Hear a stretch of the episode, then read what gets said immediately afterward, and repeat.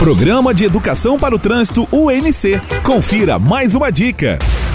Na campanha do Maio Amarelo, a Rádio UNC traz uma série de dicas para a segurança no trânsito. Olá, motorista! Você já deve saber que pista molhada exige atenção e velocidade controlada. Para aumentar a sua segurança em dias de chuva, você pode reduzir uma marcha do veículo. Desse modo, o motor vai trabalhar com a rotação mais baixa, evitando derrapagens. Sendo mais prudentes, gentis e pacientes, fazemos o trânsito fluir melhor. Educação para o Trânsito UNC, um programa da Universidade do Contestado.